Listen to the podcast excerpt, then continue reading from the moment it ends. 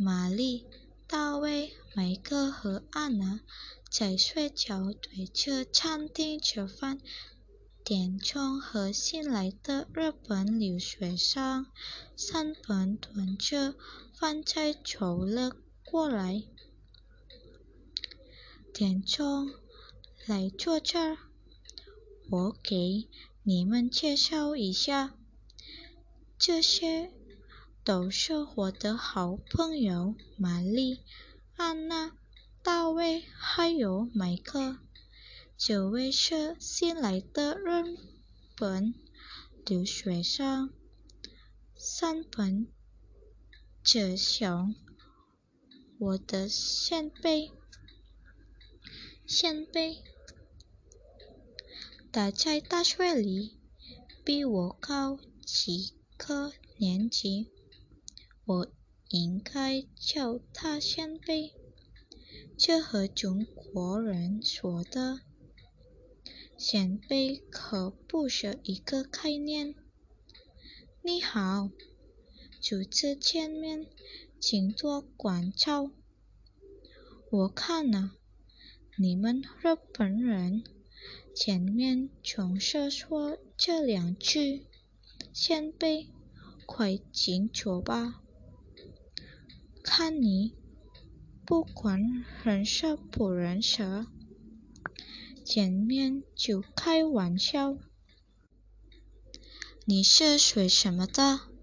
学本科生还是选修生？他呀，雄心勃勃，是来考博士的。他的专业是国际政治。哦，九位先辈真了不起。我的汉语水平还不高，请大家多多指教。看，有签书上了。这不是签书，我是第一次来中国，很多事情都不了解。来的第一天就闹了个笑话，什么笑话？说出来让我们听听。我听说中国人。见面喜欢问吃了吗？所以我见人就问吃了吗？他们都很奇怪的看着我，也有人反问我：“你还没吃饭吗？”我现在明白，那是中国人在吃饭时间见到朋友时的一种问候语，不是什么人、什么时间都能说的。确实是这样。我刚来中国的时候，我的中国朋友常常问我。你去哪儿？昨天去哪儿？我很不高兴，觉得这是我的隐私，为什么要告诉你？后来我才知道，那是不过是他的一种问候语。你却要回答：出去，出去了。就行了。我也有同感。上次去农村，一位顶鹤山的老大妈拉着我的手一个劲儿的问：“姑娘多大了？结婚了吗？有对象了吗？”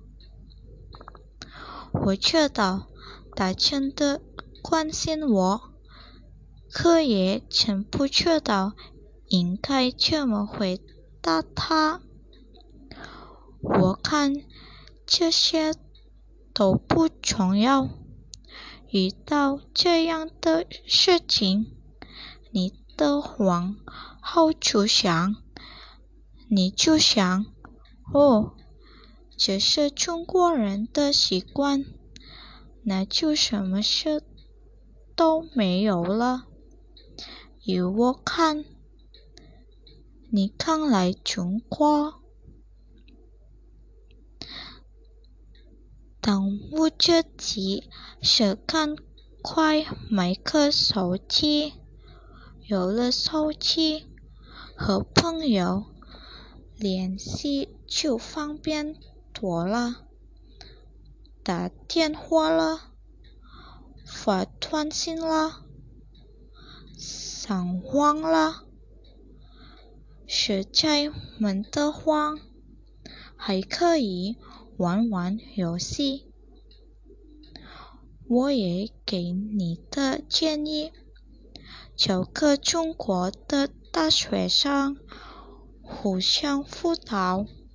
除了互相学习，你还可以通过他认识一些中国朋友，和中国朋友。聊天儿特别强学问。我给你一个忠告：在小摊上买东西要学会讨价还价，特别是买衣服、买鞋的时候。如果买鞋的说。一百，你就说五十，买不买？要不你就装出一副可怜的穷学生的样子，让人觉得你都快没饭吃了。